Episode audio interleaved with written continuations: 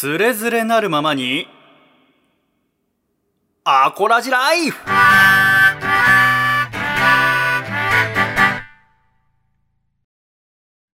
つれづれなるままにアコラジライフ。このコーナーではアコラジっ子からいただいた日々の生活にまつわるお便りや、ふと疑問に思ったことなどを紹介いたします。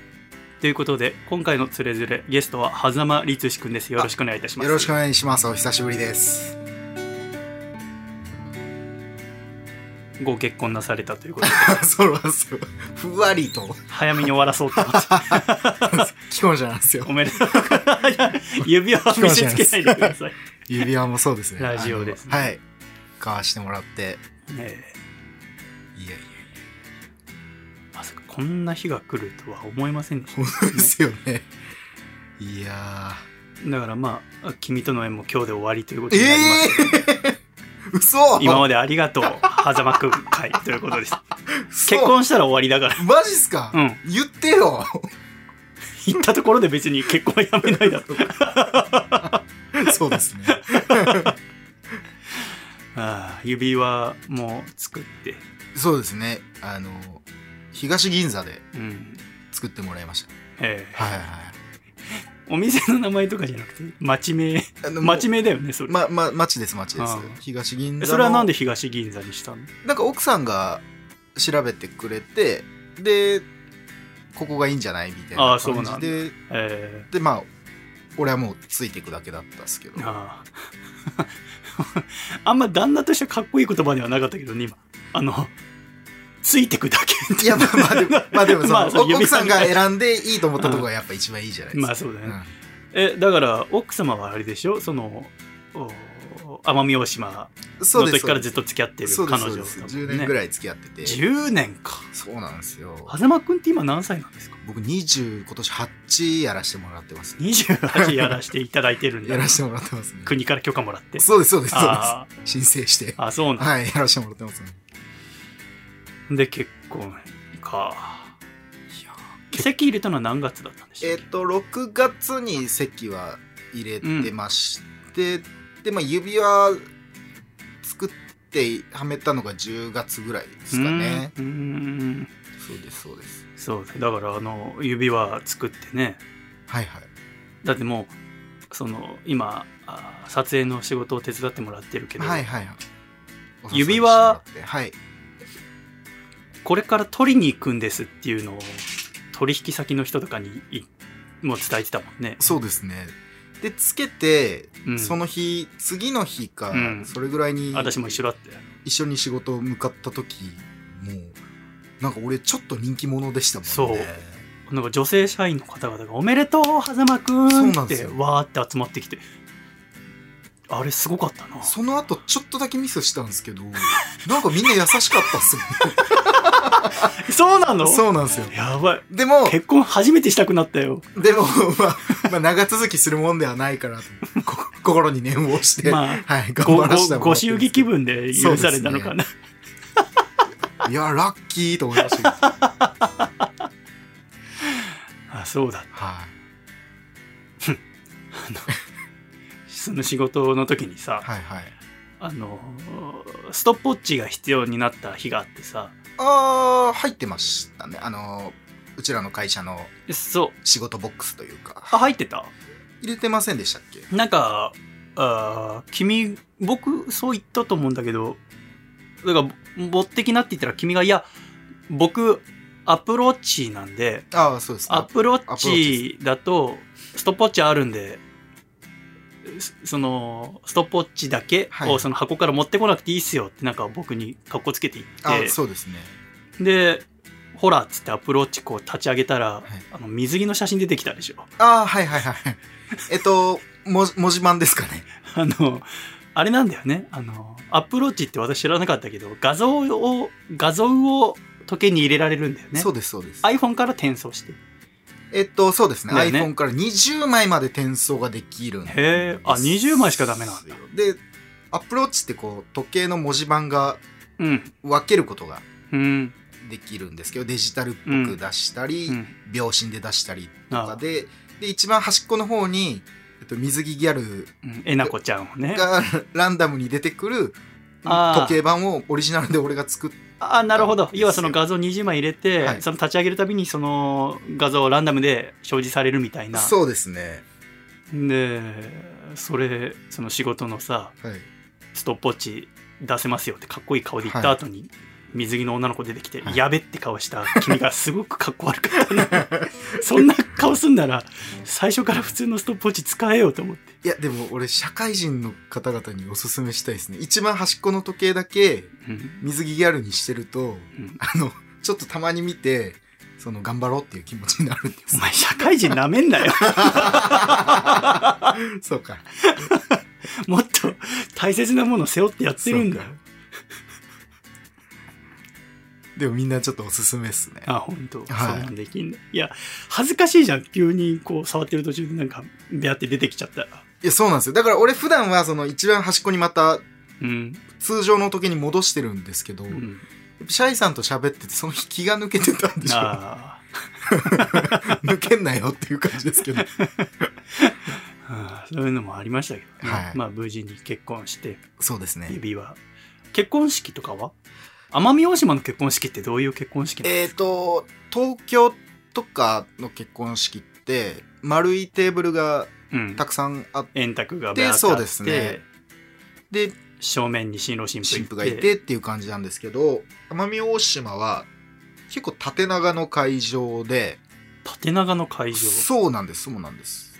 でまあ前の方に高砂があって新郎新婦座ってて、で縦長のテーブルがす2レーンか4レーンぐらいあってあ縦長のテーブル。そうなんです。でこう縦にずらーっとこう並ぶ感じなんですよ。はあ。列席の人たちが。はあ。向かい合わせ。そうですね。向かい合わせでずらーっと並んではあ。て料理運ばれてきてっていう感じですへねそうなんですよ。だから東京で初めて来て結婚式出た時に円卓でやっぱ俺ちょっとびっくりしたっすもんへえじゃあ結婚式するとしたら奄美大島でやる？ですかね。あのー式だけ向こうでやってまだちゃんと予定は立ってないですけど、へでーまあなんか東京で友達集めてあ立食パーティー的な。のをできたらいいかなとは思ってるんですけどね。えそうですか。いやおめでとうございます。いえいえありがとうございます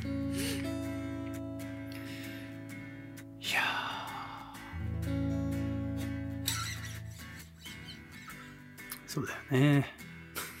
そうですよね。もうめちゃめちゃでもやっぱ幸せそうだもんね。あそうんなにそうですかね、ん。で今も指輪つけて。指輪つけて。えずっとつけっぱなしにしてる？そうですね。俺えなんかアクセサリーとかえうん。つけるの苦手で。へでアップルウォッチ自体もこう時計とかもつけるの苦手だったんで、えうん。アップルウォッチも慣れるまで結構嫌だったんですけど、うん。指輪は意外と気にならないああそうなんか最初心配してたじゃない？そのそうですね。こんなんあったらね飯落ち着かないんじゃないかね。集中できないんじゃないかなと思ったんですけど。つけて1ヶ月ぐらい経つけどもう慣れたってこ慣れましたね。とうーん。なんかそのちょっとお風呂掃除するとこ時とかに外してテーブルとか置いといてでなんかちょっと早くつけないとなくしちゃうと思っちゃうぐらいですね。まあ何も面白い話は出てこなかったけれど。そうですね。面白かったとしても多分その笑ってくれないだろうし確かに。これ確かに私の問題だろうな。そうですね。多分精神的な状態だと聞きたくないけど一応触れておこうと。そうですね。これじゃよくありませんよね。でもおめでとうございました。ちゃんとせえ。ちゃんとせえよ。あのー今日はだから狭間くんに来ていただいたのは、はいはい。そのねマーコラジックの皆様に結婚したっていうことの報告と。はい。それこそ仕事の時にだから私がこの間ゴッホ展を上野の東京都美術館に見に行ってはい。で撮影の合間にこの間ゴッホ展行ったんだって君に言ったら君がもうすでに行ってて、そうそうですね。僕も行きましたって話だったよね、はいはい。でなんでって聞いたらもともとゴッホが好きでそうですね。奄美大島いる時に中学高校？えっ、と中学の中学か。時にえっ、と、美術の先生が。美術の先生が、お前これ好きだと思うぞって言あって、授業で話したんじゃなくて、授業でも話してて、あ、その時はそのゴッホだったりとか、うん。他のうん。絵描きの話もしてたんですけど、で、ゴッホ、このなんか、ひまわりの人いいっすねって言ったら、あ、お前好きだと思うぞって言って画集貸してくれて、えで、そこから、そんな詳しくはないですけど、好きで。自分ではなく画集買ったりとかして、その画集も1万円以上するような。1万円ぐらいしたと思います。ね俺、お年玉で買ったっすかね。中へー2か中3ぐらいの時に。で、奄美大島まで取り寄せて。そうです、そうです。だよね。はい。画集高いんすね。いい話だね。そう、まあそうだよね。大きめのやつでしょ？大きめのやつです。ちゃんと想定もしてて。ああ。で、ゴッホ店が上野であるって聞いたから、嫁さんと一緒に行ったってことでしょ？そうです、そうです。なんか東京で何回かやってましたけど、でも、うん今まで行ったことなくて、うん。奄美大島ではやってないだろうし、ね。もちろんそうですね、やってなくて。奄美大島中にゴッホのやったら面白そうだけどな。いや、まあ酔っ払いが 絶対パクるでしょうし。警備はちゃんとしようよ。で、それ見て、はい。で、私も見に行ってって話して、そうですね。でもなんか面白かったからもう一回行きたいねって話になって、そうですね。あと、シャイさんに、俺実はもうゴッホ店行ってて、つって、えっ？て言われて、いや、中学の時からゴッホ好きなんですよって言ったら、今までその、シャイさんに喋った話の中で一番受けたんですよ。なんだよ、こいつと思って。だから、予想外のとこから来たそうですねからだろうね。お前がっつってましたもんね。失礼ないやでも話だよね。まあ俺も、まあ、否定できないし、なんか、別にそんな楽しい会話をしようと思ったんじゃなくて、撮影と撮影の合間あのの、ちょっとした世間話で、そう話しかけて先生お越しになる前のちょっとしたので最近ゴッホって行ったんだって話だけで終わると思ってたところでもうすでに行ったって話聞いて、はい。ちょっと面白かったんだろうな。であそうかっつってじゃあゴッホおごるよって話になって。多分みんなゴッホおごってもらったことないと思うんですけど、うん。ゴッホおごったことある人も少ないと思そううですよね。ちょっとゴッホおごるっていうワードが楽しくなっちゃって、ゴッホいただきますになっちゃいましたからね、うん。それでちょっとじゃあ予定合わせていこうかって話そうでですね。で、えー先ほどごホテ行って見てそして今喋ってるということ。そうです。ね。すいません、ゴッホごちそうさまでしいやいや構わんよ。た。すいません、あとゴッホ T シャツまで俺ごちそうになって。あのーその一番最初ゴホテ行ったんだって話の時に。はいはい。お土産充実してましたよねって狭間くんに言われて。そうですね。で確かに充実してたんだけど私かなりなあ最初行った時長居してもうあ閉まる時間になっちゃあ、って、はいはいはいはい。だから画集だけ買って出てきちゃったんだけど、はいはいだからあすあんまり、えーグッズはちゃんと見れなかったんだけどはい。でも一個だけこんなもん誰が買うんだよってグッズあったんだよ。って君に言ったら、はいはい。それ胸にゴッホってカタカナで書いてある T シャツですか？って言われて「おそう」って言ったら「ああれ僕一番欲しかったやつです」あわねあれ俺絶対似合うと思ったんですけど、はい嫁さんに怒られてあそうなんだ買えなかったんですよ。ああこんなの着ないよあんたそれみたいな。似合う、それが似合う人なんかいないじゃんって言われて、そうかな。買えなかったっていうのを今日一緒にだからまあ俺ということでお前ごほごってやるよっていいいっすごほおかわりいいっすかつって、う T シャツ T シャツおごってもらって、ちょっとレジの人も驚いてたもんね。これ買う人買いうる人いるんだ。あんだけおしゃれなのたくさんあってさ。しかも、その、それ一品だけでしたもんね。そうそうそう他のは他にもおしゃれな T シャツはあったけど。ありましたね。カタカナごほそれだけ。でさっきうはい。ち着いて、ご、ごほ着させてもらって。ごほ来たら引くほど似合って。てすっげえ似合って。ますよね。めちゃめちゃ似合って。思わず外に写真撮りちゃったもんねそうですね。俺、これ一軍、の T シャツ一軍です。ちょっとこれはあの俺ちょっと冬くんの嫌ですもん。どういうことでも、その、T シャツ着れないじゃないですか、でもなんかさっき上からジャンパーみたいなの羽織ったら羽織ったでかっこよか。ったよ、ね、かっこよかったですよね。あと、ゴッホパーカーも売ってたんですよね。同じデザインで。あーちょっと大げさじゃなくて本当にその T シャツ世界で一番似合うの君だと。かもしんないっすね。それだから一回脱いで僕も着たけど似合わなかったもんね。なんか、ちょっと申し訳ないんですけど、ゴッホ店のスタッフのそうね。お兄さんになってま着したね。させられてるそうですね。感だよね今日何時上がりかなの顔になってましたもんね。ああそうだよね。本当にそう。がっかりしちゃった。こんなにかっつって君の勝ち誇った顔ねその、別にその、シャイさん T シャツが似合わない人でもないじゃないですか。別にまあ普段 T シャツ多いもん普段 T シャツじゃないですか。胸にゴッホがあるだけであるだけこんなにでこんなに人って違うんだなとそして君はそんなに輝くんだっていう、いや、俺めっちゃ嬉しいです。うんこれちょっと放送後期に載せておきますのであの、載せてください。ぜひ載せてください。満面の笑みの写真さっきいい写真撮れたもんね本当にファンキーモンキーベイビーズみたいなの撮りましたよだね。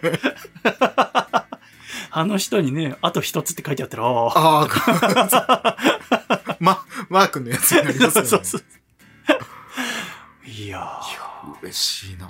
びっくりしたないい T シャツだないや、ありがとうございます。これでちょっと、これと、えっ、と、うん薬指に指輪つけてライブやります、俺。それさでもお着て帰って怒られないの？嫁さんにいや、でもゴッホおごってもらった。あおごってもらったんでこれはおこれはおおごりの方のだから。ああいいわこんなにプレゼントして喜んでもらったの初めてだわいや、ありがとうございます。ちょっと一番似合ってるな確かにいや、俺ちょっと1月、ちょっと誕生日プレゼント、なんかいいの考えときます、俺。そうだねはいぜひそれでちょっとライブしてほしいしねこれでライブしたいですね。ああそれいいよなうわなんで俺これ前行った時買わなかったんだろああだから嫁さんがいたからでしょう。そそっか。いや、でも押し切って買えばよかったですね。ああだからでもその今日はさ5点今時間を先に予約してはいはい。入ったじゃない、で1時半か？に我々入って。最初に行ったのはもうあのー出口で待ち合わせようっつって。はいはい、ったよね私が。だからその一緒に見て回るとそのね一枚一枚見る時間とか相手のこと気になるからもう出口で集合しよう入り口までは、シャイさうん。んチケット取ってもらったんで、うん。二人で入って。そう俺が5歩5ったからそうですね、5歩5てもらったんで、俺も。一緒に入って、入って、で、集合場所だけ決めとこうっていそうそうお土産売り場でだからおのおの好きな絵を好きなだけ見て合流しようって話したじゃんかはい。でもやっぱ私は一つの夢で女の子と一緒に美術館行くっていうのがあるんだけどさ、はいはいはい君はもうそれ達成してるもう上がった人間じゃんかいや、上がってんのかうんだって嫁さんと一緒にゴッホ行ってるわけだからな。ね、まあそうですね。その時とかはでもやっぱり一緒に見て回るわけだもんねそうですね。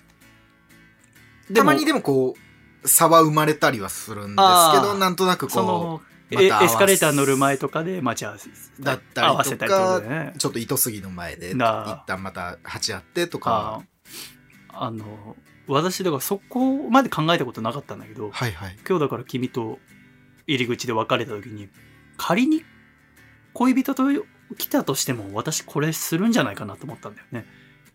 出口で待ち合わせようって。うん。本当は、絵を見る姿勢としては多分それが一番正しいですよね。やっぱずーっと見ちゃう絵とスッと行く絵もあるわけじゃんか、そうですね。それはでもパートナーとそれが一緒だとは限らないでしょ、うん。でもそれをもうこう相手のこと考えながら見るのもいいデートなのかな？楽しいのかな？デートとしては、多分シャイさんが言ってるのは、大間違いで良くないと思います。あの、まあ申し訳ないですけど、僕既婚者なんで、僕の方が多分正しいと思うんですけど。だから君なんかは嫁さんと一緒に行って一緒に回まあまあ大体回ってってことそうですね。まあやっぱそうだよなということで今回はそのゴッホについての話をはい。したくてですね、はい要はそのゴッホ展自体も、まあ、あと1ヶ月ぐらい東京でありますしそすねの後福岡などにも行きますのあで、そうなんですね。そうそうまあですしこの先もまたいつか日本でゴッホ展はあると思いますからその時にゴッホっていう人がどういう人生を歩んだのかっていうのを先に知っとくとゴッホの絵を見るのもより楽しくなると思うんですよねそうですね。なんか、人も面白い、そうですねだからその話をしたいんですけども、はい。まあ先に さっきあの狭間くんが話してくれた笠倉の話 一個もらっていいですか？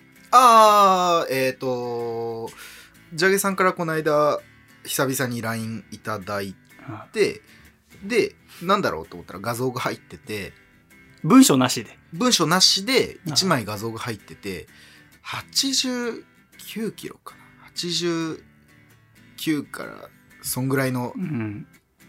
体重計体重計の写真が送られてきてて、で、なんか、風の噂で、ジャゲさんがダイエットしてるっていうのを、シャイさんから伺ってたんで、あ、この後に、何キロ、これが何キロになりましたっていう画像が来るのかなと思って、これが何キロになりました？この89キロから70キロまで下がりましたよとか、なるほどね。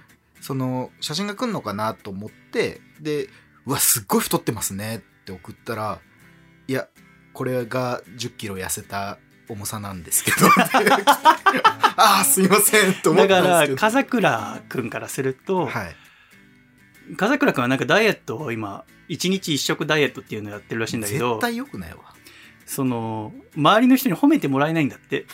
子供とか奥さんとかに、その、変わったって言ってもらえないんだって。ああ。見た目でまあまあまあまあまあまでもやっぱり褒めてもらいたいから、で、この間僕にも言ったのよ。あの、もうちょっと褒めろって言われて、僕 そう、知らないって話してたんだよね。多分その後あ。で、はいはいえー君にだから、唯一の射程的なところあるから、そうですねあと、その同じ悩みを抱えてるみたいなとこも。うん、まあそうだねありますんで嫁さんとのパワーバランスがどうこうっていうのがあるから、だから君はやっぱりでも優しいからはい。要は痩せましたねって言ってくれると思って褒めてもらいたいと思ってそのじゃダイエットで1 0キロぐらい減ったのかな？その1 0キロ減ったはい。体重計のわざわざでもいや文字に書きゃいいよねこんだけ痩せましたって書いたら君も勘違いしないじゃんそうですね。その画像だけ載せるというセンスしかもその、えっ、と、一般の人から見ると、まだ太っている重さを、うんの、その、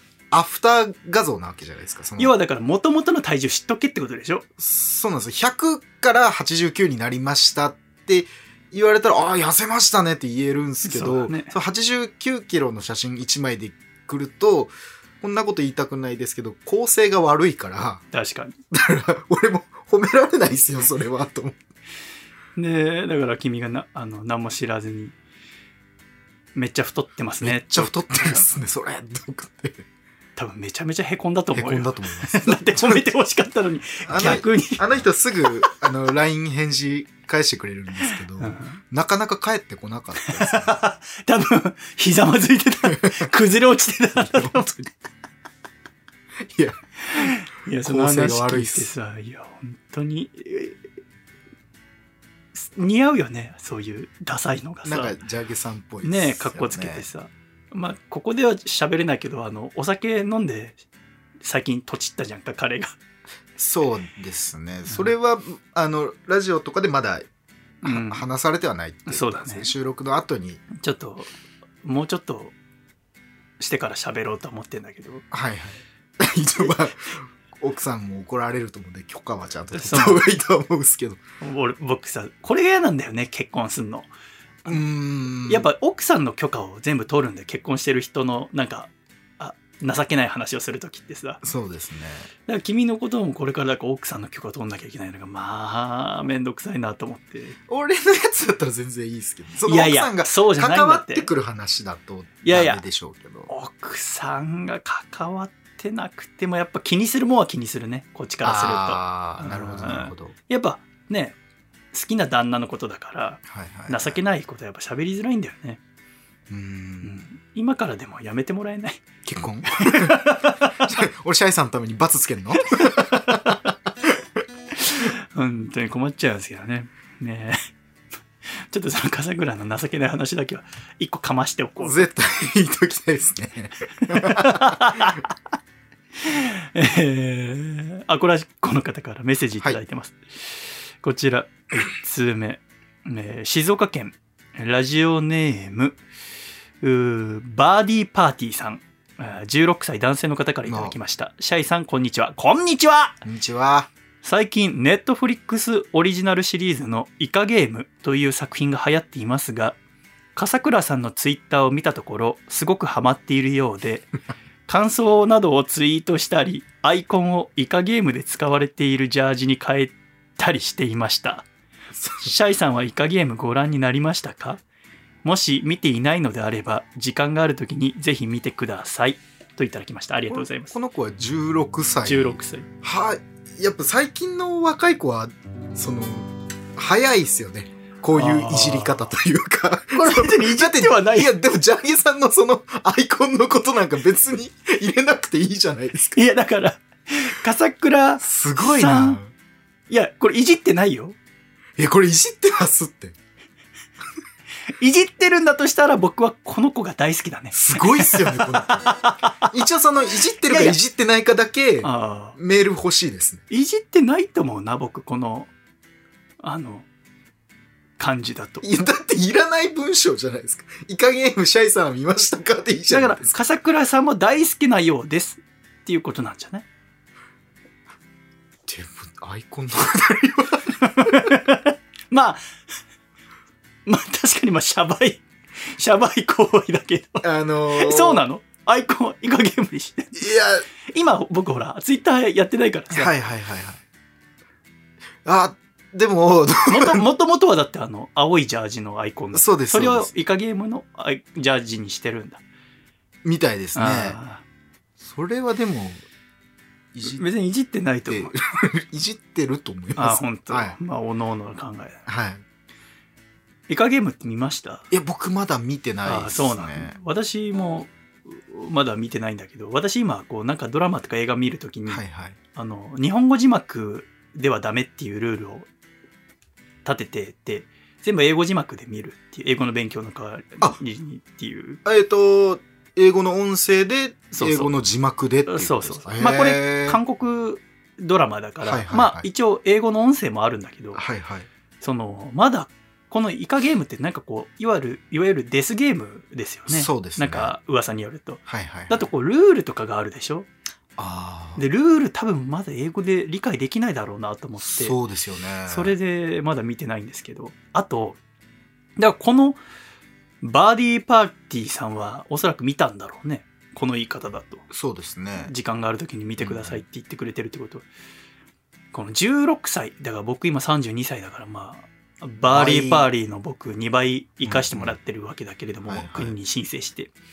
国に申請してあのー人30超えた一人暮らしで、まあ、これだから君もわかんないと思うけど、30超えた一人暮らしで、人がどんどん死んでいくドラマとか映画見るのちょっと気分落ちちゃうんだよね。いや、でも、わかりますよ。あそう俺やっぱちょっと苦手だろうなと思って見れないっていうのはありますね。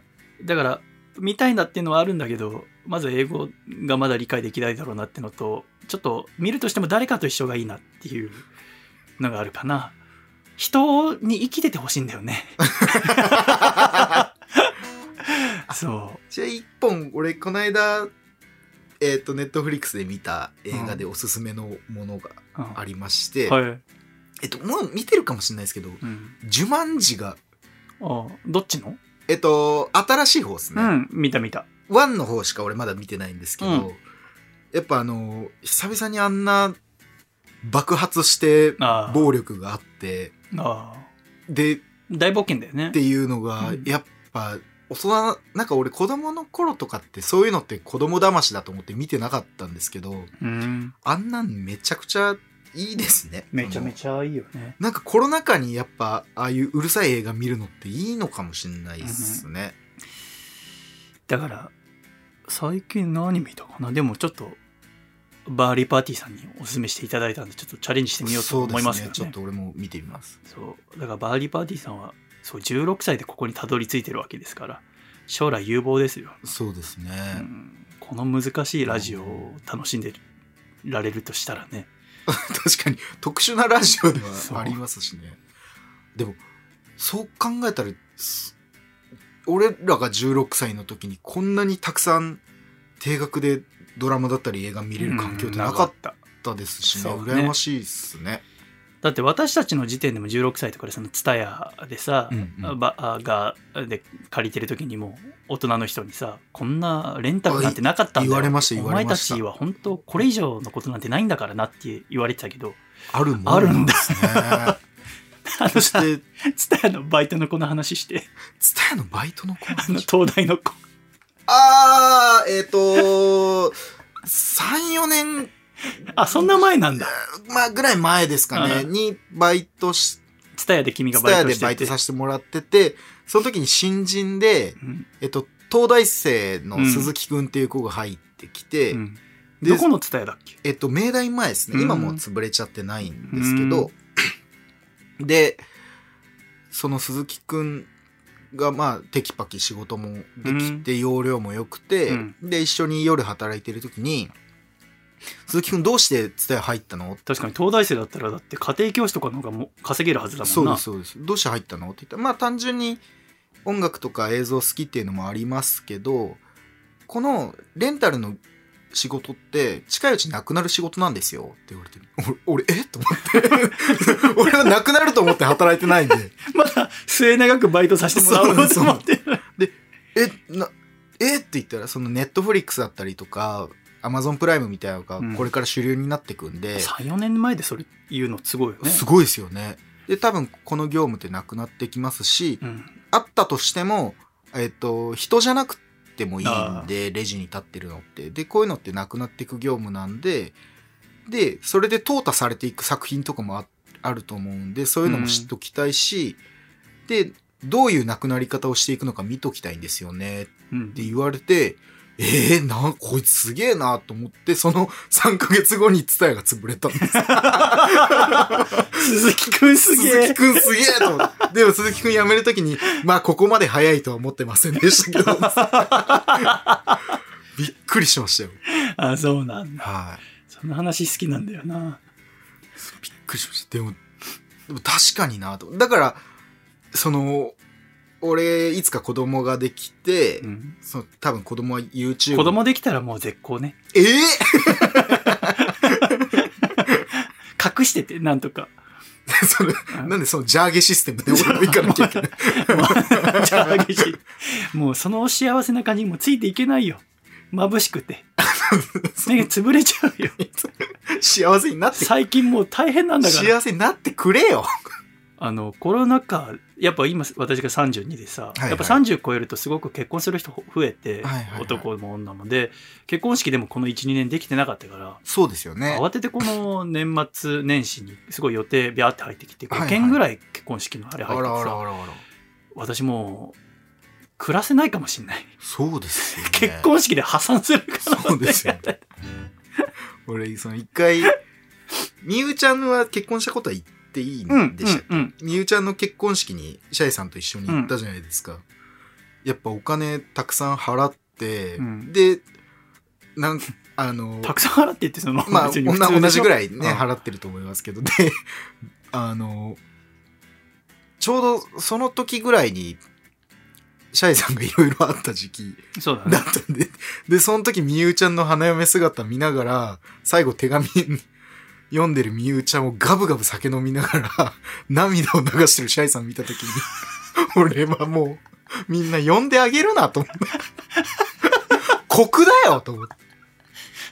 全然覚えてないけどなんかこう考えたんだろうなあの時、シャイさん一番最悪だったってこと。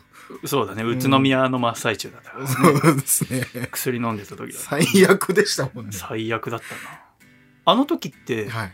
あのみゆちゃんの結婚式出て、はいで二次会の司会そうそう、シでャイさんが。私酔いつぶれてもうできなくなってえっと、シャイさんが二次会の司会をやるはずだったんですけど、うんなぜか酔いつぶれてできなくなってだ、からやっぱあの俺がやったんですよそう。そうあれはもうみゆちゃんにちょっと謝ったからいや、俺にも謝ってほしいですよ。お前は彼女いるからいいだろういや、違う、関係ないわ。あの頃そうか思い出したくないねあの頃には戻りたくないな荒れてましたよね。で、も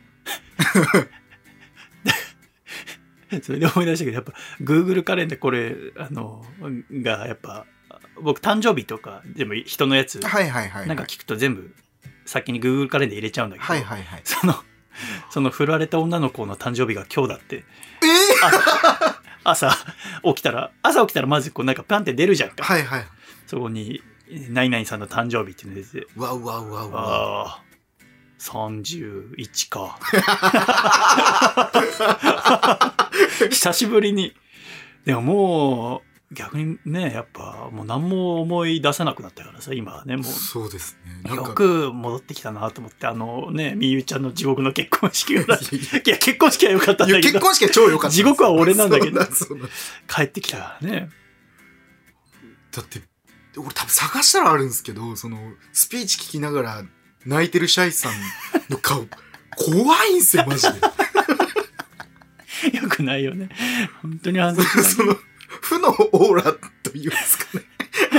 あ、この人、そう。闇落ちするなっていう。あの、シャイさんのそういうのって見たことなかったんで、な大変だ と思って。だからそうだね。まだだから多分ね、遠距離恋恋愛じゃないんだけど、もうしてる時だったんだ。相手が海外でね。そうですね。待ってる時なんだ、私が。ああ、あったね。いやいや2、3年前だもんね。いや、でもまあまあ、いい、いい思いいい思い出だね、ですよねだから本当に16歳のバーディーパーティーさんもこれからラジオ聞きながらいろんな経験ね、してほしいです辛いよね。思い出もあるでしょうけどね。ぜひうん、いろんな出来事あるたびにメッセージいただければなと思います。そうですね。えーあと、ジャーゲさんの生きてた情報も。いや、この子は本当に生きてないと思う 本な。当？文面がすごく素直だもんだあ、本当ですか？うん、お前とは違う。そうか。そうそうお前とか俺とは違うと思うな。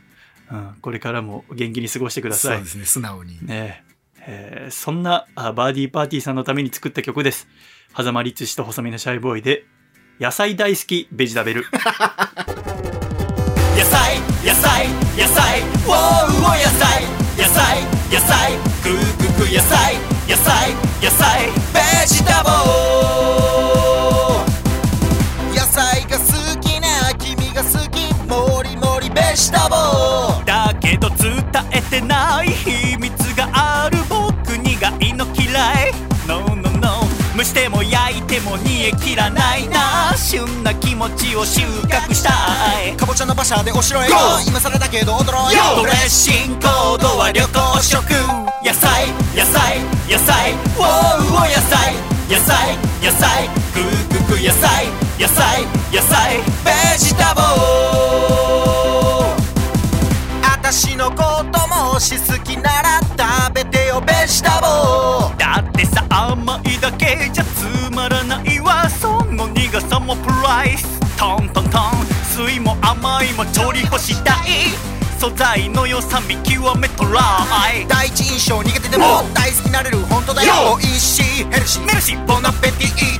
野菜。野菜。野菜。ウォーウォー野菜。野菜。野菜。グーグーグー野菜。野菜。野菜。ベジタボ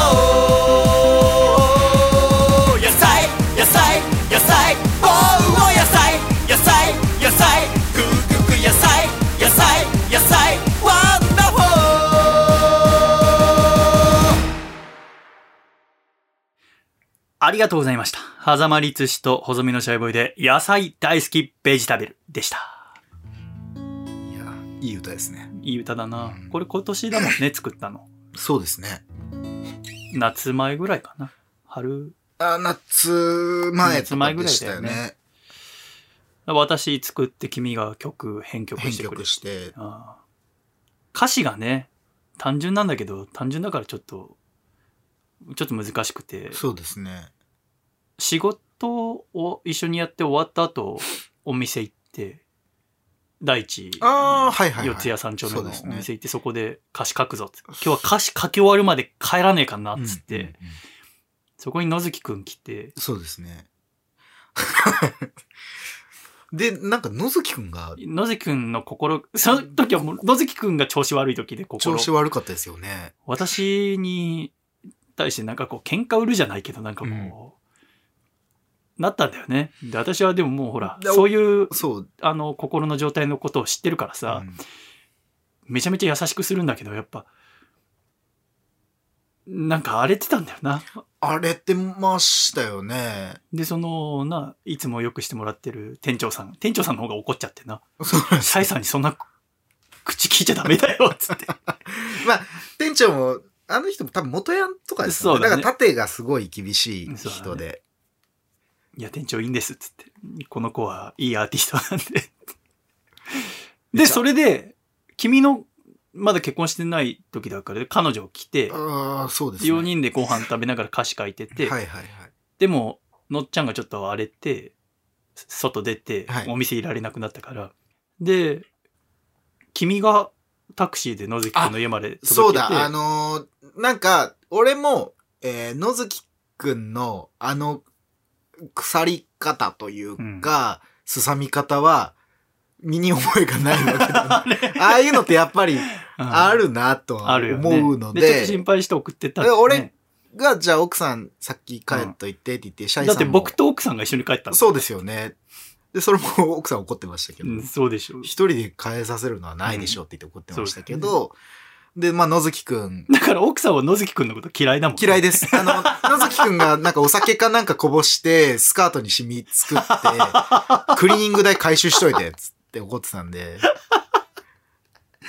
うんでも、後日、すいませんでしたっていううん連絡いただいて、で、そうですね。あの、会ってちゃんと喋って、で、その、問題が全て解決して、今、あの、クリーンなのっちゃんに戻ったんだけど、ああ、よかったです、よかったです。あれ以来会ってないんだもんね、君は。えっと、自分のライブに来てもらああ、って、そっかそっか。その時に、まあでも自分は忙しくて、ああ、本当。最後ちゃんと挨拶できなかったんですけもう今すごく、ど。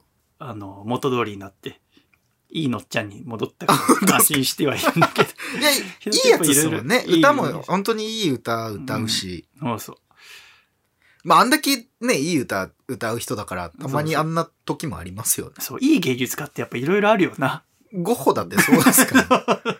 ゴッホなんか自分の耳取ってますからね。そうだな。ねえちょっとゴッホの話しよっか。だから ゴッホさんの本名はフィンセント・ヴィレム・ファン・ゴッホさんですけども、生まれたのは1853年3月30日。はいはい。この年の7月8日に日本は、あの、黒船が来航してますけどね。あ、へえ。そのあたりで生まれた方ってことですね。あの、家は厳格な家庭で、はい。で、お父さんは改革派協会の牧師さんはいはいはい。ですね。で、オランダのスンデルトって町で生まれたわけですけども、で、そんなゴッホ君は16歳になったら、美術商、美術品を売買しているグーピル商会っていうところで勤め始めるんですね。はいはい。そこの見習いになって。で、その3年後には、弟のテオ君っていうのも、このグーピル商会で働き始めるんですね。はいはい。この時、ゴッホが19歳、テオ君が15歳ですけど。で、この時に、要は同じ店で働き始めた時に、この兄弟は文通を始めるんですよね。同じところで働いてんだけど、うんうん手紙の交換を始めるんですよ。で、僕たちはあ唯一無二の兄弟だと。だから、あお互いの持ってることを手紙にしたためて交換しようっていうのをこの時から始めるわけですね。うんで、ゴッホっていうのは筆豆で、えー902通の手紙が今残ってんだけど、あそんなあるんですね。全部でね。その大半は弟の手をに向けたものなんですよね。へそれが今残ってるのだと658通残ってるらしいんだけど、すごいよだってさ、658通ですよ。で、19歳の時スタートして、ゴッホは37歳で亡くなりますから、18年間っていうことを考えると、1年間でえ。なん36.5通ってなると、1ヶ月に3通ってことになります。あしかも別にそんな特段離れた場所に住んでるわけでもない。まあ、その、後々ゴッホはいろんなところに住みますかあまら。だけど、やっぱ、兄弟で 1, 1ヶ月に3通手紙やり取りってかなり多いですよね。うち結構仲いい方ですけど、弟と。手紙のやり取りなんかしないっすあ、でもぜひしてほしいね。やっぱ残るから 手紙ってね。で、同じところで働いてたんだけど、ゴッホは二十歳の時にロンドンの、ロンドン支店に転勤になって、はいで、ロンドンでの暮らしをするわけだけれども、なんかその、ロンドンの下宿屋の女の子、19歳の女の子に恋をして、うんで、振られるんですよね。はいその間も婚約してて。で、そういうのも原因となって、その、ゴッホはこの失恋から立ち直ることができなかったんですよね。はいはい。で、仕事がだんだんおろそかになっていって、23歳の時にこのグーピル商会をクビになるんですね。あそうですね。で、クビになっちゃって、あー、どうしようかなって思ってたんだけど、お父さんが牧師だったから、自分も牧師になろうと思うわけです。うんうんうんだから、オランダの実家に戻って本格的に牧師を目指すんですね。で、この時って牧師になるには大学の進学部の卒業が必須だったらしくて、へだからその大学の進学部受験の勉強を始めるんだけども、1年で挫折をするんですね。ー勉強続かないと。じゃあ残るは伝道師になる道。伝道師っていうのはキリスト教の布教者のことで、聖教師の資格を持たない人のことを言いますけど、この伝道師になってこうキリスト教と関わって暮らしていこうと思うんだけれども、まず一番最初こう、仮の伝道師の資格で26歳の時に炭鉱地帯に派遣されるんですね。はいはいはい。そこで、えー炭鉱夫の人たちとかにキリスト教を布教しなさいって言われて、で、そこに行くわけだけれども、半年が過ぎても正規の伝道師になれなくて、また、ここでも職を失うわけですね。うんうんうんいや、うまくいかなかったわけです。でも、この間も、お仕事うまくいかないよ、伝道師になれなかったよ、みたいなことは、弟のテオに手紙で送っているわけですけど、その手紙には、サラサラサラっとデッサンしたような、要はその炭鉱で頑張って働く男たはいはいちや、周りのお畑で働く女たちの姿などをお手紙にしたためて、はいはい絵として送ったら、それを見たテオが、テオは、まだグーピル商会で働いてますから、うんが、絵の絵を売買する、はい仕事をしてるわけですけど、兄さんは画才があるよっていうわけですね。絵の才能があるよって、その手紙に書いてある絵を見て思って、お兄さんに画家になることを勧めるわけです。うんうんで、ゴッホは、あ、じゃあ画家目指してみるかと思って、またオランダの実家に戻って、えーそこから絵の勉強を独学で始めるんですよね。うんまずはデッサンから、素描から始めようって言って。じゃあ、その画家を目指す中で、あ、これは天職だなっていうのはゴッホはわ初めて思うわけですね。生まれて初めて天職、要は27歳でそうですよね。だ俺の画家を目指し始める一個っていう下とかあですね。だから、かなり遅いと思うんだけれども、でも天職を見つけたことがすごく嬉しくて、で、その絵は愛に溢れてるわけだね。うんうんだけども、じゃあ実生活はどうかっていうと、あの、いとこの、あ女の子。お姉さん、はい。えーだから親戚だよね。そうですね。が、旦那が亡くなってしまってう、んで、子供いるんだけど実家戻ってきて、っていう、その女性のことをゴッホは好きになっちゃうんだよね。そうですね。本気で愛しちゃうんですよね。で、もう本当に身も世もないほど恋焦がれて、この人のこと以外考えられなくなるわけです。で、うん猛アタックをゴッホはするわけですうん。ね。親戚のお姉さんにうん。そうですね。で、もうこの恋は一方通行で、うんその相手のいとこのお姉ちゃんの方は、いや、もう何言ってんのってことになるわけでね。お姉ちゃんなのかな？あで、その親戚中からも、お前何やってんだって。い といとこださよって。で、しかも最近旦那死んで未亡人になったばっかで、これから頑張ろうって時になんでお前がアタックしてんだっていう話になるわけですよね。で、そのおじさんから会うことを禁じられるわけですね。うんいとこのお姉ちゃんの親さんから。はい。そしたら今度ゴッホは得意の手紙構成にかかるわけです。手紙得意だから。会っちゃダメなら手紙はいいでしょってことで手紙たくさん書いて、そのいとこのお姉ちゃんのところに手紙たくさん渡して。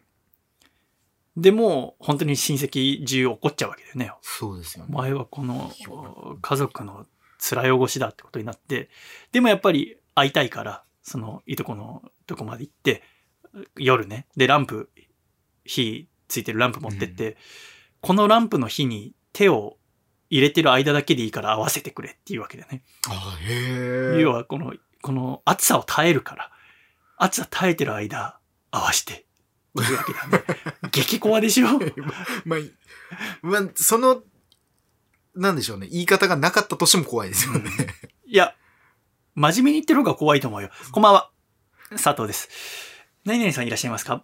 ダメ。あ、じゃあ、えっと、この火のついたランプに手入れますので、これ炊いてる間だけ合わせていただけませんか？怖っ怖怖いよね。で、お前はもう、ここは、にいるなってことで追い出されるわけですね。で、家を追い出されて28歳の時に。で、どこ行くかっていうと、オランダ美術の中心地であったハーグという街に行くわけです。でもゴッホは働いてないし、うんで、家も追い出された。ということでどうしたかっていうと、弟のテオに手紙を書いて、頼む。僕にはお前しかいないと。負担にならない範囲でいいから、僕にお金を送っておくれって。こちらからは、描いた絵を送るよ。で、ここで初めて、うんえー弟が、要は、ゴッホのパトロンになるわけですね。そうでえー弟がくからのお金で暮らしながら、ハーグに小さなアトリエを構えるわけです。うんうんだけど、ここでも合法は都会の楽しみも覚えて、梅毒で数週間の入院生活も送ったりするんですそうなんねで。すよね。すごい、なんか、風俗みたいなのにめちゃくちゃ行くんですよね。そうなんだよね。で、そんな生活の中で、またゴッホは恋をするんだけど、その女性は、ゴッホよりも年上の、あの、女性で、うんうんうん。あの、妊婦さんなんだよね。あ、そうですね。で、この女性っていうのはもともとお針子もやってんだけど、体も売っている売春婦の人でもあったんでね。で、そこの、うん売春してたんだけども、妊娠してしまって、んそしたらその父親は逃げてしまって、うんうん。日記もサッチも行かない。でも、妊娠したからお金稼ぐこともできないっていうこの女の人を拾って、うんこの人のシーンっていう女の人の部屋代も払って、食べ物も分け与えて、上と寒さから守ることによってこの人を保護したんだよね、ゴッホが。。まあ、そのお金は誰から出てるっていうと、弟から、テオから出てるんだけれども、で、その、うん女の人を見守りながら、その人の絵を描いたりしながら過ごすんだよね。だけど、この行為がまた親戚中を激怒させるんだよね。前回のそのいとこのお姉ちゃん好きになる事件以上に、身ごもった売春婦囲う事件っていうので、お前、何やってんだって話になるんだよ。確かにその、親戚でそんな感じの人がいたら大丈夫とはなりますよね。弟がそんなことしたらって心配でしょ、うん何やってんだお前って話大丈夫かおになるじゃん前ってなりますよね。で、それ親戚中激怒して、で、結局その、だから合法的にはその、女の日に立ち直ってほしかったんだよね。うん子供生まれて、で、真面目に仕事して、一緒に家族になりたかったわけだけれども、その女性は出産した後、また売春の世界に戻っちゃうんだよ。で、それを見たゴッホは、もう家族も切れてるし、で、弟の手をも切れて、仕送りなくしちゃったんだよ。うんうんで、もうここの場所は離れなきゃいけない。この女とは、この場所にいたらまた会っちゃうから、うんまた引っ越そうってことで、ゴッホ30歳にして、オランダの農村部の町に移、引うんっ越して、農民の間で暮らすことにしたんだよね。うんこの収穫のサイクル、田舎で、えー農業をやってる人のを見ながら絵を描いて暮らそうと思ってうん農村部に行くんだけど、やっぱあの、田舎暮らしは、ハーグっていうやっぱ都会と比べたら、えー寂しいんだよねう。ん家族もいないし。で、手紙に人は一人でいれば死ぬって書いてる手紙があるんだけど、で、塞ぎ込んじゃって食い、でもお金もないゴッホは4ヶ月で実家に戻るんですね。すごいな、ゴッホ。ゴッホすごいだろう。でも、あの、お父さんはなんとか一回、あの、また受け入れてくれたんだよね。はいはい30歳のゴッホを。で、しぶしん招き入れてしばらくその実家で暮らすことになるんだけど、こっからの2年間、うん実家で暮らす、この30から32歳ぐらいにかけて、ゴッホは画家としては急成長するんですね。その地元の周りにあったあ織機やそそれを使う織物職人のお絵を描きながら、はいその織物の美しさというものを絵に込めていく、その過程で技術がどんどんめきめきと上がっていくわけですね。そんな中で次第に明るい色も使い始めるようになって、風景画とともに農民の肖像画みたいなものも一緒に描くようになってそうですね。そこで生まれたのが有名な「じゃがいもを食べる人々」っていう初期の名作とされているものですけれども、でもその絵もテオには不評なんですよねテオに送ったんだけどそうですね。で周りの学科友達にも不評で。で、なんか、これ自信作なんだよねって言って送って、で、なんか手紙でボロクソに言われるんですよね。で絶交するんだけど。こうするいいっすよね。で、30でしょ？そうでもうでもまあめきめきと力は上がっていって、はいでゴッホは思うわけですよパリ行きてえなって まあだって家族は家族でやっぱ白い目では見るじゃないそうですね働いてないで実家戻ってきてずっと絵ばっか描いてるっつって。で、弟からお金もらってるっつって、お酒も飲むしね。で、パリ行きてえなと思うわけ。要は、テオがパリにいるので、はいはい。パリで働いてるので、パリ行きたいな。やっぱ、芸術の街ですから、パリはね。うんだけど、それを、パリ行きてえなっていうのを、ゴッホはテオ向けの手紙で書くわけだけど、テオとしては、たまったもんじゃないよね。兄貴のことは大好きだけど、うんあの兄貴と一緒に暮らすわけにはいかないと。そうですね。あの不安定な兄貴に来られたらたまったもんじゃないと嫁さんもいますしね。そうそう。その時はね、愛人と暮らしてたらしいんだけど、まだね。あ、そうなんです多分ね。うんだから、デオはデオでパリの暮らしを楽しんでるわけだから。うんで、しかもお兄さんに仕送りまでしてんだよ。だから、それでいいだろうって。だからもうパリには来ないでくれって食い止めてたんだけど、ある日、働いてる時にお店に走り書きが届いて、そこに書いてあったのは、突然来てしまって申し訳ないが、ルーブル美術館で待ってるっていう手紙が届くんですよね。要はゴッホの来ちゃったって。あの、女の子に言われたら嬉しいのをゴッホがやるわけですね。でも親族に言われたらムカッと言いますね。確かに弟とか、しかも、あお金送ってる兄貴に言われたらたまったもんじゃない？ね。そうですよね。で、来ちゃったっつって、そっからあ一緒に暮らし始めるんですね。いや、でもテオも偉いっすよね。そう。だけど、だからテオからすると、絶対にうまくいかないと思ってた新生活なんだけど、はいその、まあ、もう、テオも決意して、大きなアパート借りて、はい、はい。要はそこで、えー住居兼アトリエという形で、そこで兄貴に絵を描いてもらったんでね。はいはいで、。思ってた以上に新生活は順調だったんだよね。意に反して。はいはい。で、そんな中でゴッホはパリで、えーいろいろな若い芸術家友達も少しでき始めて、うんできその中でも仲良くなったのが、同じく、ゴッホはあの浮世絵が好きだったんだけど、はいはいで、数百枚の浮世絵版画を集めるんですが、同じく浮世絵が大好きだったゴーギャンっていう、はい。うアーティストと出会うわけですね。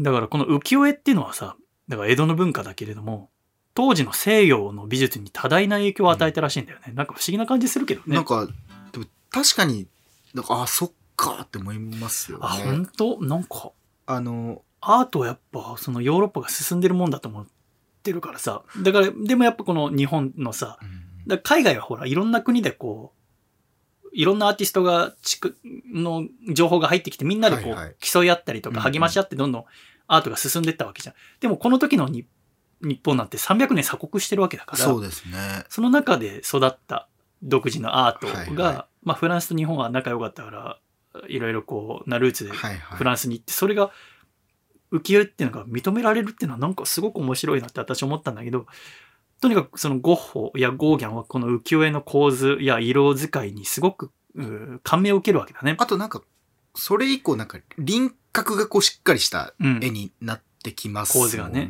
遠近法の使い方とかが浮世絵からも影響をゴッホは受けるわけですね。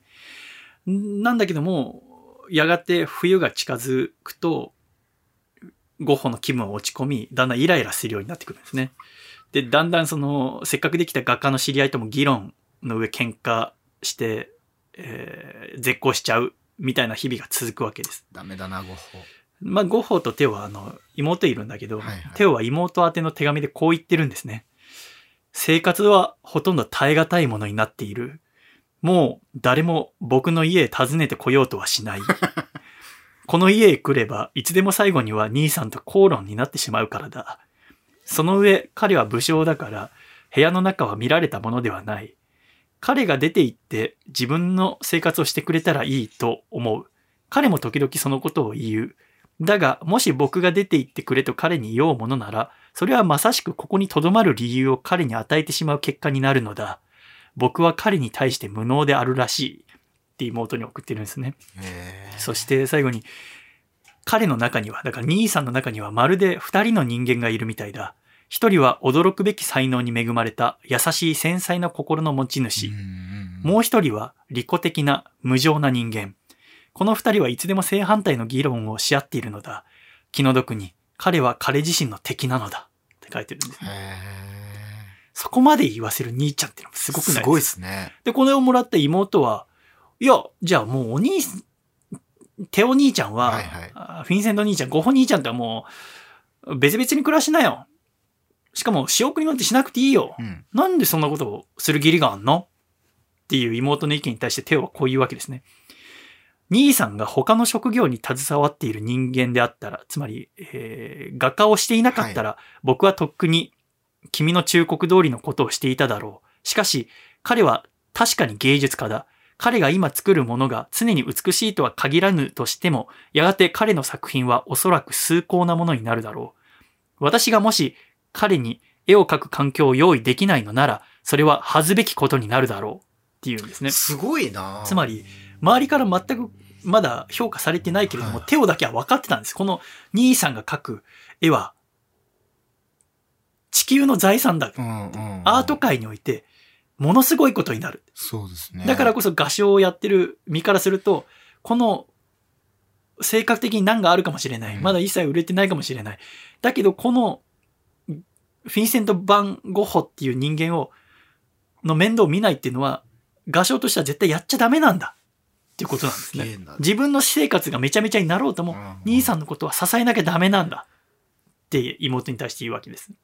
はで、こんな生活は続くんだけど、もうゴッホの方も疲れちゃって、うんうんその、周りのアーティスト仲間との喧嘩とかあ。、まあ、うまくいきませんしね、いろんなことが。テオとの口論とかも。で、お酒にも溺れるようになっちゃうし。ということで、もうパリを離れようってことになるんですね。で、えーゴッホは南フランスにうん。引っ越すわけです。だけどこの後、ゴッホがいなくなった後、テオは手紙の中で、心に巨大な穴がぽっかり開いてしまったようだって書いてるんで。いなくなったらいなくなってる、やっぱり。寂しい。寂しいですね。らしいんだよね。そんな34歳で南フランスに渡った、はい南フランスのアルルって町に行ったゴッホは、一軒の黄色い家を借りるんですね。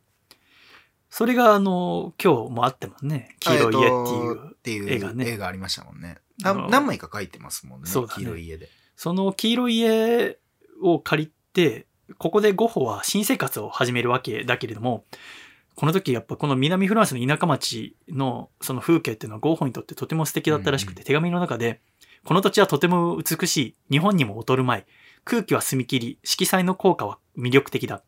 もう私には日本の版画は不要だ。なぜなら日本にいるのと一緒だからっていうわけですね。へだから、し浮世絵の美しさに惚れ込んで何百枚もコレクうんうんションしていたけれども、もうこの街に来たらそのは浮世絵は必要ないと。なぜなら本物みたいなもんがある風景をそう見たら、その浮世絵と同じくらいの美しい風景が広がっているんだっていうわけです。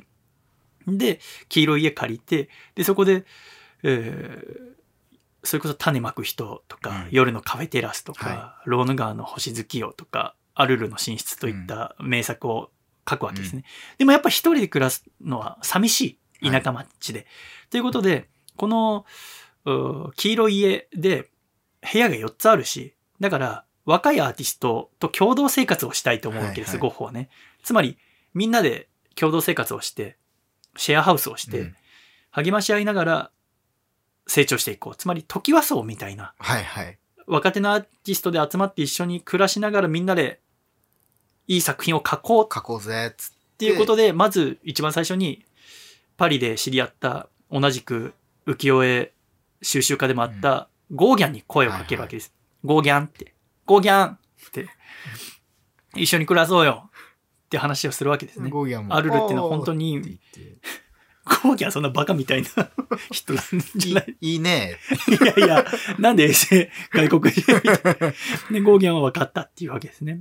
で、ゴーギャンが来る、来るっていうのはすごく嬉しくて、ゴッホからするとね。はいはい。ゴーゴーギャンが来る前に、家の中まだ全然インテリアとかなかったから、はいはいせめて、綺麗な絵を飾っておこうってことで描いたのがひまわりっていう絵ですね。ゴーギャン来る、ゴーギャン来ると思いながら描いてるからこそ明るくて綺麗はいはない色になってますよね。で、黄色い家に似合う鮮やかな、うんあ黄色い絵ですよね。で、えーゴーギャンは1888年の10月23日にとうとうアルルにやってくるゴーギャン到着です。ゴーギャン来たゴーギャン来たゴーギャン来たヤッフー やったことになりますが、8週間で終わります。!2 ヶ月で。あの、ゴーギャンが耐えきれなくなるわけですね。まあ、ゴーギャンからすると、まずゴッホとまあ一緒に写生とかもするんだけど、はいはいまあやっぱ喧嘩にもなったりとか、はいはい。言うんでしょうね、なんか。まあ、うん俺俺の方がいいけどね、とか、そうだねなんかいいらんこと言うんでしょうね。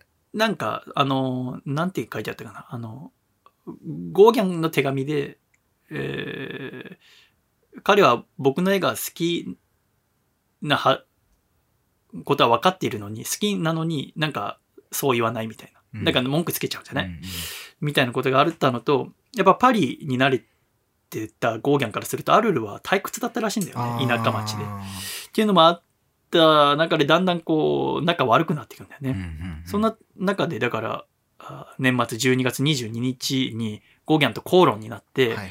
で、ゴーギャンは、もうお前とは喋ってらんないよって言って、外出てくんだよね。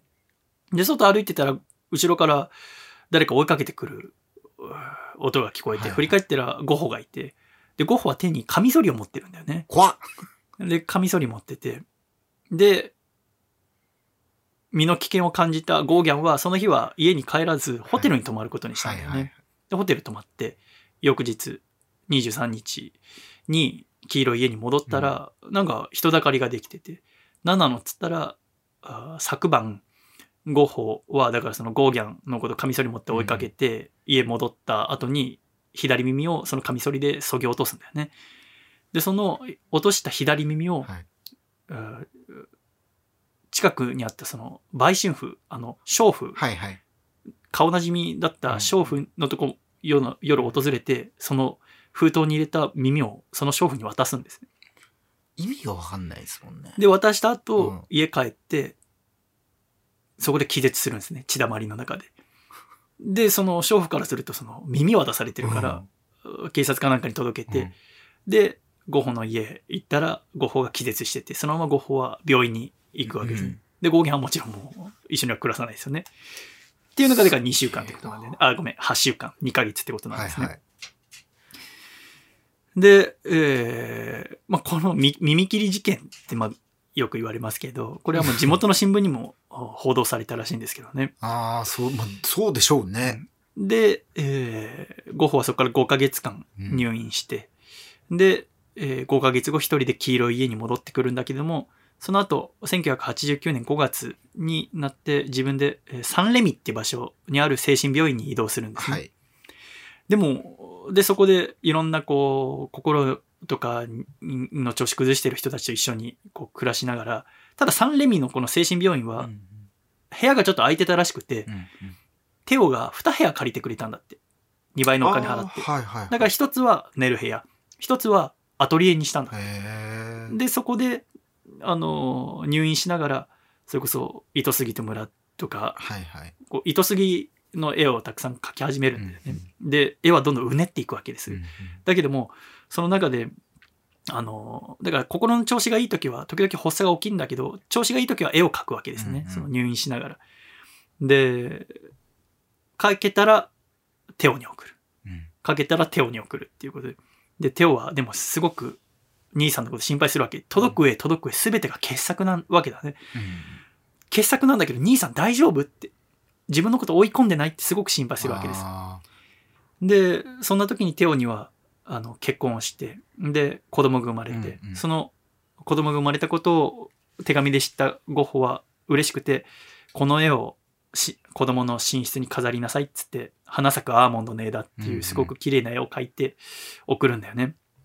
で、えー、1890年5月12日、だから、あーに描いたのが、あの、今日一番最後にあった糸杉。はいあの、田舎町の,、はいあの絵だよね。あれを描いたのが5月12日頃って言われてんだけど、で、5月16日にオーベル・シェル・オワーズっていう最後の町に引っ越すんですね。はいはいはいつ。まり、その、サンレミの精神病院に1年間入院して、あーで、その、お次はパリの近くのうん町に行くわけですよ。はい。パリから北の方に30キロぐらい行ったところの行くんだけど、だからパリ通るんだよね。南フランスから、ぐーっと北上がってパリ通過して、パリの北30キロぐらいの町に引っ越すんだけど、はいはい。この時に初めてその、テオの家を寄るの。パリの、ああ、そこで手、をまあ握る最後、そう、会えてんですね。初めて、あの、奥さんと子供に会うわけ。はいはいはい。で、そこで4日間暮らすんだけど、それはそれは幸せな4日間だらしくて。あなんかその待ち合わせのところにテオは行けなくて、奥さんーの、おヨウさんが、あの、迎えに行ったらしいんだけど、はいでも、ヨウさんからするとめちゃめちゃ、そのヨハンナさんからするとめちゃめちゃ怖いよね。怖いね話から聞いてると、話耳そぎ落としてるだの、めちゃめちゃ、いとこのお姉さんに猛アピールしてるだのの、娼婦囲ってただの。で怖かったんだけど、いざ、あの、駅で会ったら、すごくいい人だったっつって、うんうん落ち着いてて、肩幅の、おがっちりした、うんすごくいいお兄さんが立ってたっつって。で、えー生まれたばっかの子供をテオと合流したゴッホは見て涙を流すんだよね。ああ、愛しいっつって。で、その4日経った後、ゴッホはそのオーベルシェル・オワーズっていうパリから北30キロにある町に一人で行くわけですね。そして、でもやっぱそこでも孤独感に苛まれて、うんで、えー引っ越してから2ヶ月経った1890年7月27日に小麦畑で自分の胸を鉄砲で撃って、うんでも即死ではなくて、そね。そのままもうゴッホはそこで一泊数千円のボロ宿に泊まってたんだけど、その宿にまで戻って、で、そのゴッホの異変に気づいた宿の人がお医者さん呼んで、テオも呼んで、で、撃った2日後に、テオに見取られながらゴッホは37歳で亡くなるっていう。まあでもまあし、最後、見とってもらえたのがそうだね。良かったっすよね。でもやっぱりこう、辛いよね。で、この亡くなった時点では、売れたいは1枚だけっていう。うん。ずっと売れたい売れたいと思いながら絵を描き続けたんだけども、認められることなくゴッホは37歳で亡くなるわけだね。そうですね。で、えー悲しいのはこのゴッホを支え続けた。だから生前ゴッホのことを理解してたのは弟のテオだけだったわけだけども、テオは悲しくて、で、もともと体が弱かったのもあって、うんこのお兄ちゃんが亡くなった6ヶ月後にテオも亡くなっちゃうんですねそうなんで。すよね。33歳で。あで、こうして、えーフィンセント・ファン・ゴッホは無名な画家として死んだと。で、そこで、だからゴッホの描いた絵っていうのはー、うん捨てられてもおかしくなかったんだけど、そそこから無名だったゴッホがどうやって有名になったかっていうと、テオの奥さんのヨハンナさんはい。によるものなんですね。要は、夫も亡くなってしまった。うんじゃあ、夫が生前何を一番大切にしてたかっていうと、うーお兄さんん。お兄さんの絵だと。じゃあ、この、おお亡くなってしまったお兄さん、そして、えー自分の亡くなってしまった夫の意思を継いで、この絵をあ多くの人に知ってもらう活動をこれからしようってことになるわけです。それがすごいですよね。でもシングルマザーになって、これから自分でも働かなきゃいけないってことで、下宿屋を始めて、で、その仕事をしながら、あその下宿屋にゴッホの絵を飾ったりして、うん、そのオランダの実家に戻るんだけど、パリから。戻った時には、こんな絵捨てなさいって周りから言われるわけで、うんうんだってもう価値なんて何もないわけだから、まあその時点で。。今では1枚数億円だけど。うんだから、そんなこと言われても、でも、いや、私の主人が大切にしてたものなんでって言って、いろんな展覧会とかに無料で貸し出したりとか、うん。自分で展覧会開いたりして、でも最初はなかなか認められないっていうのを繰り返しながら諦めずに続けていって、またゴッホからテオに送られた600数十通の手紙も一通一通、えーいつ書かれたものなんだろうとか、この映画はどういう気持ちで書かれたのかっていうのは手紙を読むことによってわかるってことで、気の遠くなるようなその何百通っていう手紙の一つ一つをいつ書かれたものかっていうのを調べたのもこのヨハンナさんなんですね。あ、そうなんですね。それも奥さんなんですね。もうで1914年にはその本を出すんだけども、うん手紙についてのそれもヨハンナさんによるものでで1905年にえーヨハンナさんはアムステルダム唯随一の近代美術館アムステルダム市立美術館で大きな展覧会を企画したこれが、あーそれまでの中で一番大きいゴッホに関する展覧会で、で484作品が展示されてヨーロッパ中の批評家が訪れたうんで、これが大成、えー大成功したんですって。うんだから、ゴッホは死後、お15年経ってやっと、えー現代を代表する画家という評判が広まり始めたってことうなんですね。ん。でもって、この2年後、1907年とか1908年から絵を集めたのが、今回展覧、我々が見に行ったゴッホ展の絵を集めてた女性ってことになるわけですね。ヘレナさんが。はい。だから、ヘレンさんは決してゴッホの絵を一番最初に価値を認めた人とかではないんだけれども、要は草分け的な人ではないわけ。そうですね。でも、すごい、お金持ちなんですよね。旦那さんが事業で成功したから。うんで、その、その人がゴッホの絵にすごくう感銘を受けて、で、個人でたくさんそのゴッホの絵を集めたことによって、また注目が集まった。そうです価値がボーンって上がったんですよね。その金銭的な部分でも。で、それで注目が集まって、改めてゴッホの絵っていうのは、やっぱり素晴らしいってことになって、うんピカソをはじめそこから若いアーティストに多大な影響を与えたってことが、ゴッホのお偉大なところであるっていうことで今でも残ってるわけだけどやっぱり生前そのゴッホは絵を描きながら苦しみながらうん。最終的に亡くなっていったっていう、うんうん。これはでもさ画家として何が幸せだったのかっていうのはその本人に聞いてみなきゃ分かんないけどさ、ゴッホの何がきついってやっぱ今もアーティストっていうのはたくさんいて、うん。絵描きさんっていうのはね何を考えながら描くんだっていう時にやっぱゴッホがあることによってうん。今認められなくても頑張ろうっていう原動力にもなるしうん。一種の呪いみたいにもなるよねそうですね。やっぱりうん。でも活動するからにはさう売れなきゃダメじゃんか。うん。そうなんですよ。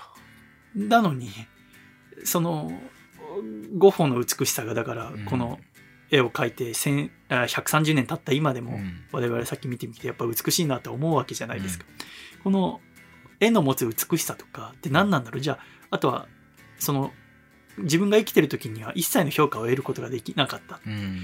それは何だったんだろうっていうものをいろいろ考えながらゴッホの絵を見るとなんだかついつい絵の前から動けなくなるっていう、うんそれがそんな面白さというかうん。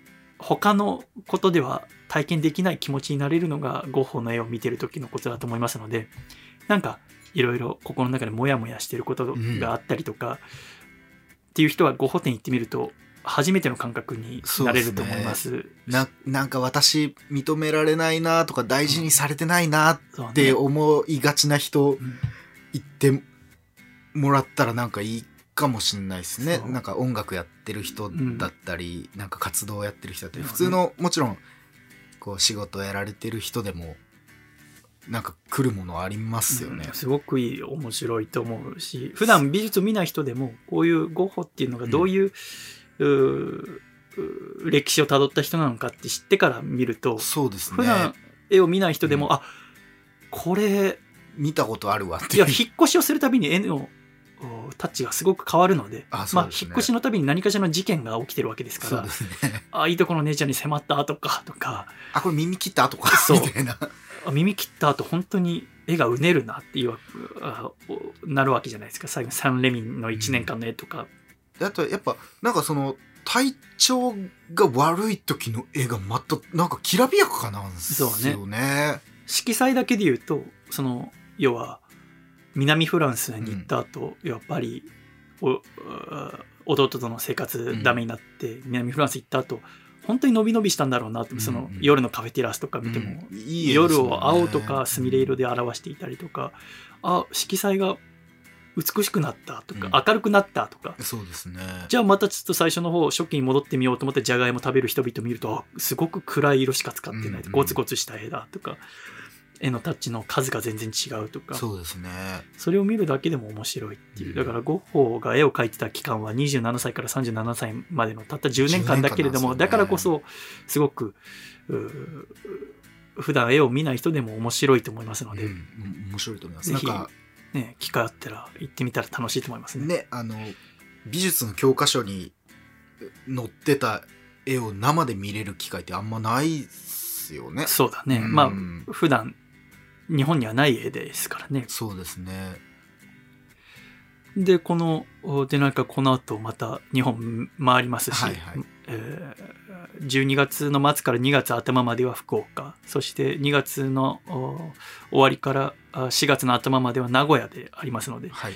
ぜひ行っていただいて、見終わった後はゴッホ T シャツですね。ゴホ T シャツ、マジで、めちゃくちゃいいんで。挑戦してほしいよね。あの、ああ、そうですね。狭間くんよりも似合ってますよ。ああ、ぜひぜひ送ってほしいですよ、ね。ぜひあの、狭間くんの写真はあの、放送後期にも載せておきますので、はいぜひそれ見ていただいて。俺もなんかツイッターとかに載せようかなと思いああ、ます。そうですね。はいちょっとそれで、えー、ゴッホ対決していただきたいと思います。あと、浜辺美波ちゃんが、あの、いいよ、それキャラクターみたいにやられてるんですよね。アンバサダーいうのはね。